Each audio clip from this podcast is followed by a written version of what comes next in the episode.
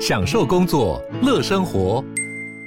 就算不在办公室，也能从容应对线上会议。HP Dragonfly 透过专业的 HP Presence 设计，内建降噪及会议快速键，搭配清晰的 Bang & Olufsen 音效，增强音讯及视讯功能。HP Dragonfly 顶级商务笔电，采用 Windows 11专业版，让您在会议中享有最佳的视觉和听觉品质。热门财经议题，即时投资快讯，焦点新闻话题，陈凤欣与您同步掌握。欢迎收听《财经起床号》。Hello，欢迎大家来到九八新闻台《财经起床号》节目现场，我是陈凤欣。一周国际焦点，在我们现场的是丹江大学国际事务与战略研究所副教授李大宗李副教授，他同时也是中华战略前瞻协会理事长。也非常欢迎 YouTube 的朋友们一起来收看直播。好。这个首先第一个呢，我们先来从国际刑事法院对普京发布了逮捕令这件事情，因为呃这件事情啊，它它其实只有国际上面的舆论效应，其实从历史上面来看，几乎没有任何的实质的效力啊，甚至于我们等一下会谈到说，美国既没有参加 ICC，而且之前 ICC 呢曾经呢。这个起诉美国的将领，哈，在阿富汗的时候呢，有违反战争罪，但是其结果就是呢，美国呢就制裁了那个起诉的检察官，好好。但是这件事情啊，它它其实跟后面的这个习近平访问中国大陆是有关的，因为这件事情刚好就发生在习近平宣布访问中国大陆、访问莫斯科之后呢，我们就看到 ICC 呢，那么对普京呢发出了逮捕令。我们要如何的来看待？对这个 ICC 这个逮捕令，其实在时机点其实非常的巧，就在呃习近平宣布说正式要访问俄罗斯见普京之前啊。当然我们知道说啊，ICC 这个逮捕令，基本上大部分人大部分的看法是还是象征意义比较大一些哈，比较实质上去逮捕普京的几率，真的是目前来看是微乎其微。那主要这一次的这个逮捕理由，当然是我们可以看到，他是认为说是违背了战争罪，违反战争罪，里面主要是把一万六千名左右的呃在乌克兰境内的儿童啊，把他去强行的转移到俄罗斯境内，让一些家庭收养，甚至有所谓的那个参加一些再教育的一些营队，那认为说是在灌输这种这种战争的思想啊，这样子用这样的解这个理由去。呃，对普丁做出所谓的逮捕，因为我们知道 ICC 基本上哈，它在一开始只有针对三种呃事情具有管辖权，就是种族灭绝、危害人类跟所谓的战争罪。那至于所谓的这个侵略罪，我们一般人会很直接认为说，发动战争不是最最直接的是侵略罪嘛？但侵略罪其实，在经过二零一七年 ICC 的罗马规约的修订之后，把它放进去，从二零一八年开始适用，但这适用是比较有疑义的。意思是说，哈，通常我们对于呃侵略，其实大概是主要还是联合国安理会，因为它是作为一个最重要的集体安全机制里面来做所谓的侵略认定。嗯、那所以这一次的 ICC 哈，基本上是用这个儿童大规模的非法去绑架这样的理由去做出这个逮捕。但我们知道，呃，这个基本上还是比较具有象征意义，因为怎么说，虽然在他这个逮捕令出来之后，看到欧盟反应是非常的高兴，嗯，欢迎，包括他的这个外交安全政策代表哈，这个博雷利很快就说，这只是法律的这个追究的开始而已。那更好玩的是，拜登政府他说哈，美国虽然不承认 ICC，但我们非常认同这个逮捕令。嗯，这个逮捕令的理由是非常正确、正当，而且符合正义的。那既然普廷犯下了战争罪，你就必须要为战争的这个罪行来负责。这是美国非常强烈的一个表态。嗯，但我们也知道理论跟实际，因为在这次 ICC 的他的国际刑事法院的庭长自己就讲说哈。我们虽然有这个逮捕令、拘捕令，但是如何去执行，取决于国际社会的合作。嗯，意思是说，虽然我们知道这个罗马规约目前大概有一百二十三个签署还有批准的国家，理论上，既然你是他的一个成员，好，你就要执行他所的所谓的所有的一些指令跟判决。那大概还有三十个国家是曾经签署，但是没有真正完成国内的批准程序。那至于刚讲的没错。在五个常任理事国里面，联合国安理会，中国、俄罗斯跟美国都不是正式的成员，嗯、那都没有签，都没有。呃，美国跟俄罗斯曾经签署过，但后来都退出。嗯，那其实乌克兰自己也不是，但是乌克兰在去年是自己，呃，他是自己是愿意接受 ICC 的管辖，因为这个调查是对他是比较有利的。嗯，那所以俄罗斯的立场，我们可以看到，在三月十七号之后，那带有几个动作。第一个就是刚好三月十八号，普京去克里米亚半岛视察，啊，这是一周年的这个。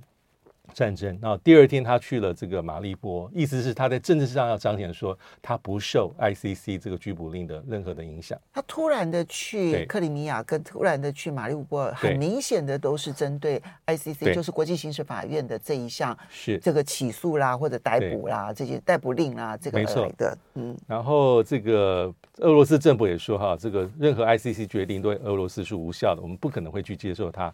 我们也不会去。没有义务要我们去遵守它，因为的确，俄罗斯秘早就已经退出所谓的 ICC，在二零一六年。嗯，那至于说哈，这个有没有可能去逮捕普京？理论上来看哈，我觉得还是主要是在形塑一种国际舆论的氛围。没错，还有所谓的一个心理的层面，意思是说我把你贴上了战犯的标签，所以这个可以看到这几天，包括美国又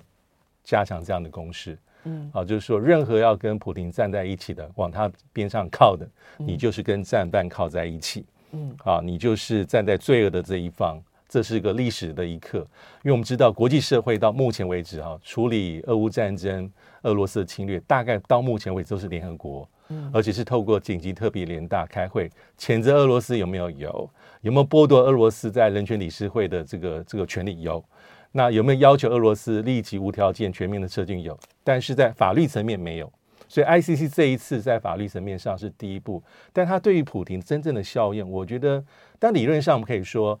呃，普亭未来的出访，因为 ICC 有一百二十三个正式的成员，你可能要稍微比较谨慎跟小心。的确，理论上是没错，但我们很难想象，在日后任何的国际多边跟双边的场合。普亭出席，然后遭受地主国动用武力突袭跟拘捕，因为他中国现在是总统嘛，对，他要出访就叫出访啊，就是当地国必须要先邀请他，对，对。我邀请了你之后，然后接着我逮捕你，那就会 那这就不太可能，那，那这几乎在政治、嗯、国际政治上面来讲，不太可能出现这样状况，所以我要不就是因为 ICC，所以我不邀请你，对，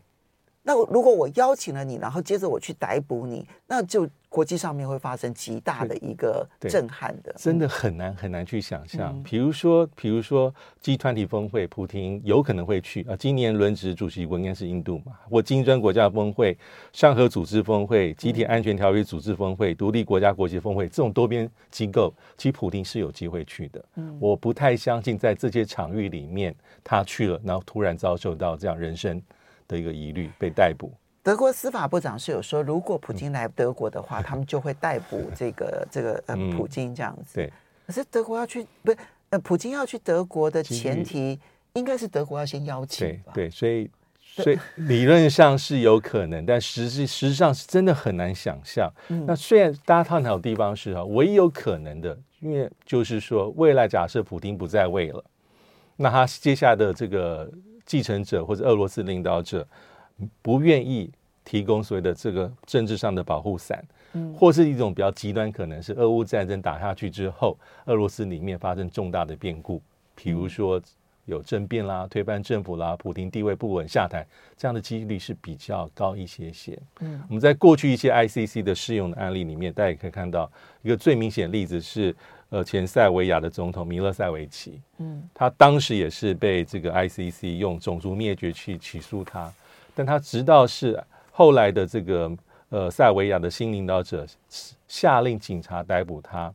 啊，先用国内法起诉，再从二零零一年六月把他引渡给 ICC，他才成为里面的一个囚犯。那最后是死在狱中，所以没有这样的一个过程，很难相信普廷会真正因为 ICC 这个逮捕令的这个决定而自动，除非他自动愿意上去。那不几率是零啊，所以关键点其实还是普京他到底在俄罗斯的地位稳不稳哈？对，那我这边呢就要提供大家一个民调哈，这个是呃 Levada 哈，就 L E V A D A Center 哈，那这个是位于俄罗斯的这个这个民调机构。那为什么要引用它呢？因为它它其实是亲西方的哈。一向被西方认为是相对公正的一个民调中心，在俄罗斯，俄罗斯甚至于曾经把它定位为就是西方同路人。但是他做的最新民调，普京的支持度高达百分之八十三。我们休息一下，等一下回来呢，再来看西普会。马上回来节目，欢迎大家回到九八新闻台财经起床号节目现场，我是陈凤欣，在我们现场的是丹江大学国际数位战略研究所副教授李大中李副教授，也非常欢迎 YouTube 的朋友们一起来收看直播。好，所以老师，接着我们就要来看习近平访问俄罗斯了哈，因为。其实这个国际刑事法院对于普京的逮捕令这件事情啊，呃，很多人都认为他其实就是冲着习近平访俄罗斯而来的。哈，那三月二十号呢，习近平访访莫斯科，这个呢是俄乌战争发生之后，习近平第一次访俄罗斯，也是他两两会的人士确定了之后呢，第一次出国访问啊，访问的是俄罗斯。当然，这个讨论的重点哦，中俄之间的关系原本就是讨论一定会被瞩目的重点。对。但有趣的是，也不能讲有趣啊，国际的形势变化就在于此。因为呢，在这一次访问之前，中沙伊的联合声明啊，就沙乌地阿拉伯跟伊朗在北京发表的联合声明，宣布重新复交。嗯啊，然后呢，彼此之间的关系呢，要逐渐的恢复正常。最新的消息是，伊朗总统也宣布应沙乌地阿拉伯的邀请，将要访问沙乌地阿拉伯，所以那个关系是很快的回暖的。那么，因为有了中沙伊沙乌地阿拉伯跟伊朗的和解的中国大陆的这个记录之后呢，现在大家就关心有没有可能习近平在俄乌的和解上面扮演角色，尤其在他出访之前，中国大陆的外交部长秦刚才跟。乌克兰的外交部长库列巴通了电话，嗯、如何来看待？对这一次哈，其实习近平访问俄罗斯，当然彰显出他对俄罗斯的重视。那我们外界关注焦点很多还是集中在在俄乌战争里面，你的可能调调停的角色。的确，因为之前大家没有想到的，在沙乌地阿拉伯跟伊朗啊，在北京对话里面有一个出其不意的、外界非常惊讶的一个成功的调停。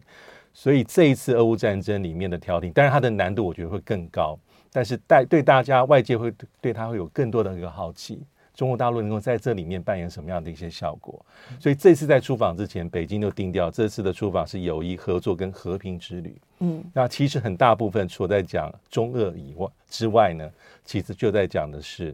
呃，北京在这里面可能的调停。那我们看到他这个整个的行程已经到了。对，然后会有非正式的会谈、晚餐，然后开始要正式的会谈，所以外界会把它放在这个重要的一个调停的角色。那我觉得主要地方就是因为在二月二十四号，我们都一直在提到说，那十二点的这个北京立场的方案，那个是非常非常的关键。所以我看这一次俄罗斯所发表讯息里面，那普京当然是说他们会认真的研究看待二月二十四号普京这个习近平所提出来的这十二点立场方案，意思是说还是持比较正面，毕竟。好不容易我邀请来，那你又是带着这样的立场来，我意思是说我会认真的看待。那与此同时，我们也知道 极有可能在访问俄罗斯之后，习近平还是会跟这个呃这个乌克兰总统泽伦斯基会有视讯的这个会议。我觉得这个是很关键，因为这是《华尔街日报》的独家。好，他报道说。习近平呢访问俄罗斯的时间将提前，嗯，到三月下旬。哎、嗯，现在看起来他这一个前面的报道是正确的。他后面的报道说，乌克兰的讯息显示，在习近平跟普京会完面之后呢，将与泽伦斯基视讯会谈。嗯，当这个消息现在我们还没有办法证实它到底对是真实的还是不是真实的。但因为秦刚跟库列巴通的电话之后，就让这个讯息的。可能性大幅度的增加，我觉得以这个观察来看，我觉得这是合理的。为什么哈？因为假设你要扮演所谓的调停的角色、中介的角色，当然我们知道中俄关系是更紧密，嗯，但是你要做调停角色，你必须要两边都有一定程度的接触，嗯，或是穿梭，你才有可能达到你的目的。所以我觉得，呃，习近平跟泽连斯基的视讯对话的几率，我觉得是高的。啊，并不能说完全的是不可能，我觉得几率是高的。那这一次我觉得比较重要的地方是，呃，整个氛围的铺陈哈，我们还要看有没有一些后续的结果。但是我觉得美国角色还是比较关键。呃，就是说在谈与不谈之间，其实我觉得美国的角色越来越清楚。基本上他的态度哈，对习近平这次出访，我觉得是比较定调，是不适合的。你是偏袒的啊，我是有高度的疑虑的。怎么说哈？因为除了我们在过去一直在讲，过去一个月就一直在释放讯息，华府各种高官都在讲说，哎，你北京哦，你是在仔细认真考虑要提供致命性的武器，对，给俄罗斯给普廷。但是德国总理都不相信啊。对对，因为有证证据应该已经被端出来。对呀、啊，那这是一个，而且连欧盟执委会主委。他都不相信，主席他都不相信，他那么亲美，对这个冯呃冯德莱恩嘛，对，冯德莱恩，对，他都不相信。他说，嗯，美国到现在为止没有提供足够的证据。是，嗯，那第二个就是这几天一直在发酵的，就是说哈，我们看看习近平出访之前，其实美国就有一种论调，这个论调非常重要，就是说哈。目前任何有在提议说要停火停战的，你都是不公不义，都是在偏袒俄罗斯，所以不准停火，不准停火，不准停战哈。因为我们现在要求的是无条件、立即跟全面的撤军，除此之外不行都不行，都是不正义的。意思是说你是不，你会让这个俄罗斯去巩固它的现状，认可俄罗斯所占领的百分之十八的乌克兰领土。而且是让俄军得以啊巩固阵地，重新重整休息，在适当时机进行更大的攻势。嗯、这个讲法不只是前两天美国国安呃会议的这个协调官科比，就常在电视上那位科比，今天布林肯他在这个出席美国国务院二零二二年的人权报告的时候，他自己又再讲一遍。嗯、这就是美国的基调。为什么哈？因为我老实说。因为美国说要一个长治久安的一个政治解决，这是最关键的。但从过去的案例来看，在国际间，你要达成那一步，其实第一步就是停火停战。那当然了，你没有停火停战，怎么可能去做下去谈下一步？但是美国说必须不能停火，所以，所以这是我觉得这是鸡生蛋跟蛋生鸡的一个问题。嗯，那第三个哈，我觉得就是我们刚才所讨论到的这个时机点很凑巧，但 ICC 啊这个。对普丁刑事法院发出的这个逮捕令，美国后面到底有没有角色，我们现在也不能预测。但是这个时间点非常凑巧，他等于是让习近平正式宣布说，我礼拜一要去俄罗斯访问。你在三月十七号这个逮捕令就下达出来，意思是说已经帮普京贴了战犯的标签。嗯啊，那你还要去跟他在一起？那你是不是在做绥靖主义？嗯，你跟战犯要站在一起谈什么？嗯，这就是美国目前的基调。所以有这三件事情加在一起，很可以看出美国的一个定调，基基本上是比较，意思是说我对你的这个调节调节者的角色不买单，而且其实一定程度上，他希望能够压压制了削弱习近平调解俄乌战争的努力跟正当性，压缩北京的一个压他的担任第三者谈判的一个。空间，我觉得最重要就是你不可以谈成，因为之前有谈成，而且是因为沙乌地阿拉伯跟伊朗这件事情是在美国没有注意到的情况之下意外谈成的。对，对，但是这件事情已经让美国，你知道美国的战略学者很好玩，他们在接受《纽约时报》访问的时候，他们在就是沙乌地阿拉伯跟伊朗哈彼此之间谈成了和解，然后相互呢可能有一个。代理人战争可以结束的契机，哈，中东地区。然后你也看到叙利亚跟阿联，其实从去年底就开始，然后不断的建立他们彼此之间关系。什叶派跟逊尼派在伊斯兰世界正在和解这件事情。那美国战略学者的反应就是，美国在这些事情上面就是输输输，嗯，lose lose lose。所以，嗯，他们怎么能够容许他们自己成为输家？是，所以。俄乌战争的前景困难就在这个地方。对，嗯，因为如果按照目前的看法，在你要达到说俄罗斯无条件、全面跟立即的撤军，基本上你就再在场上压迫普丁，才有办法达到这样的效果。嗯，否则大家都没有可能所谓进行所谓的这种政治上的一些谈判，嗯，或是长治久安的解决方案呢。好的，所以当然，我觉得这一次习近平访俄罗斯之，嗯，谈的除了中俄、除了俄乌之外。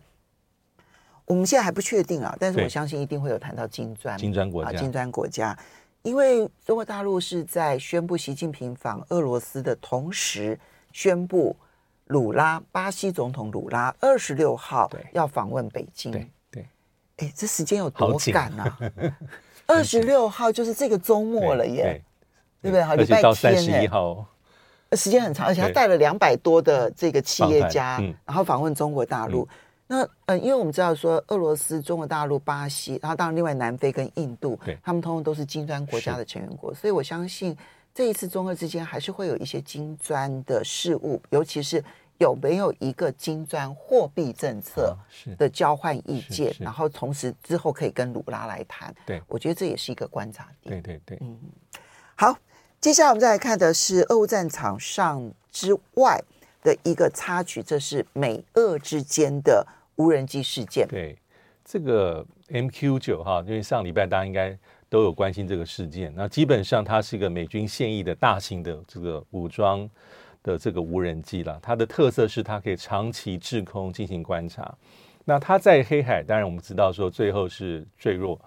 那后来，因为美国国防部也释放出最后坠落之前的一个画面了，就是大概意思是指控两架俄军的苏凯二十七用各种方法去骚扰这个 MQ 九的一个这个它的执行的任务啊，包括倾泻所谓的燃油。那最后应该是有碰撞到，因为碰撞到之后的画面是的确 MQ 九的这个螺旋桨带有两个叶片是变形，那最后坠落。那坠落之后，其实双方就开始你来我往了攻击，因为我们知道哈，这一款无人机在黑海上空执行任务也不是一天两天，早在二零一四年可能克里米亚危机之后一直都有，但去年俄乌战争爆发之后，它的频率是非常的高。那美国的指控就是说哈，你你这个飞机，你这个战机这样的方法是俄军了，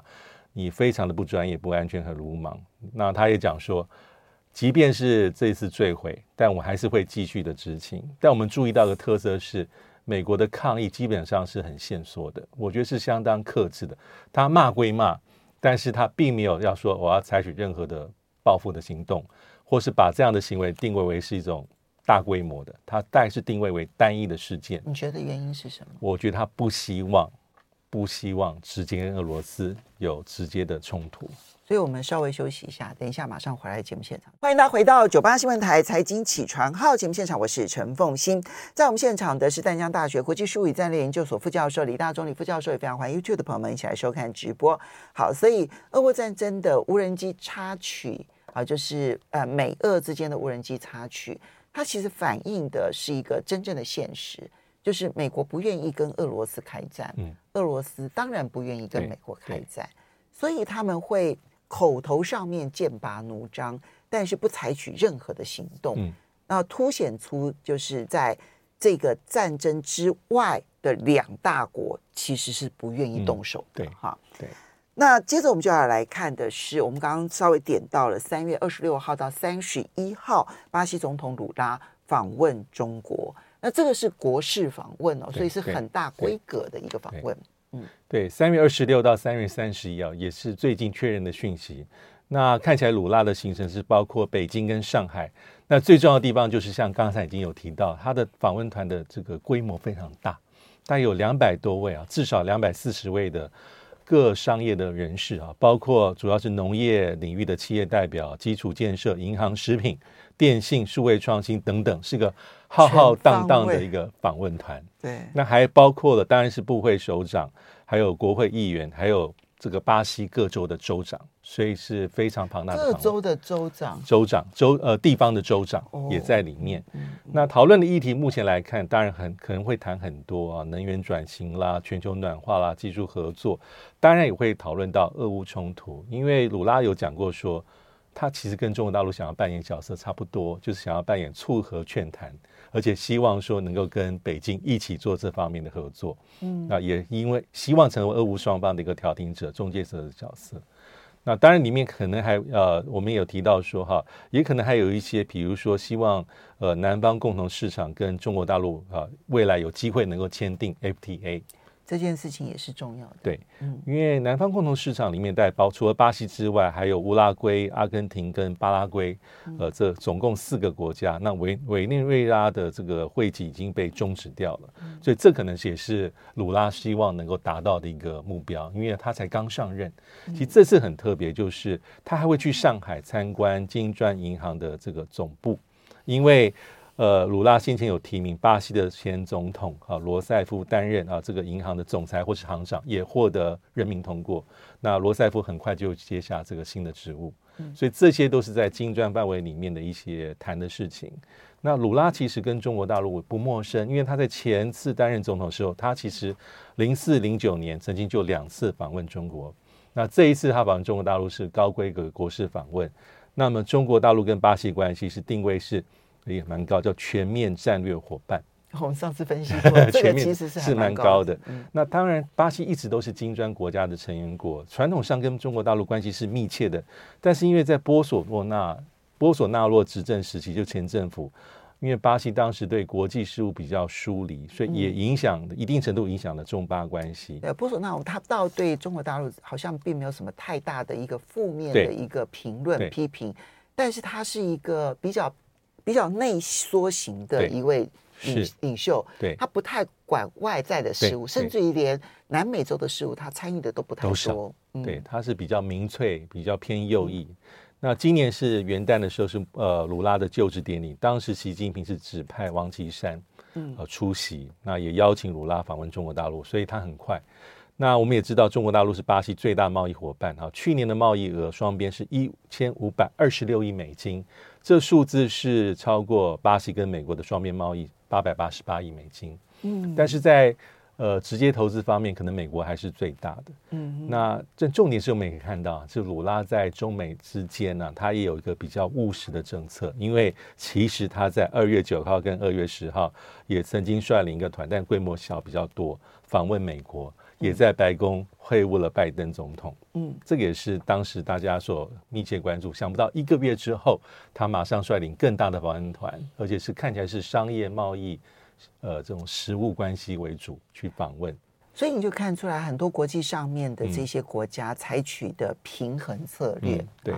我我要访问中国大陆，对，但我也不能够忽视跟美国之间的关系，所以他必须要去访问中国大陆之前。先去华府，然后跟拜登见面。当然，我们很清楚的看到，就是他跟拜登见面所定位的，就是那一个政治上面要维持一定程度的友好关系，所以他并没有更更大规模的一些合作的项目。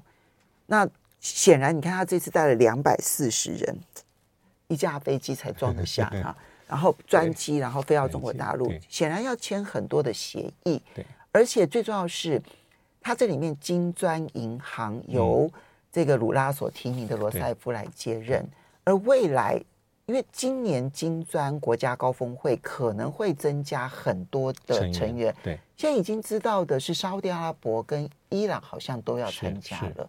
然后有六个国家现在都已经申请要加入，所以那个整个如果金砖国家的规模在扩大，然后在经济上面希望扮演更重要的角色的话。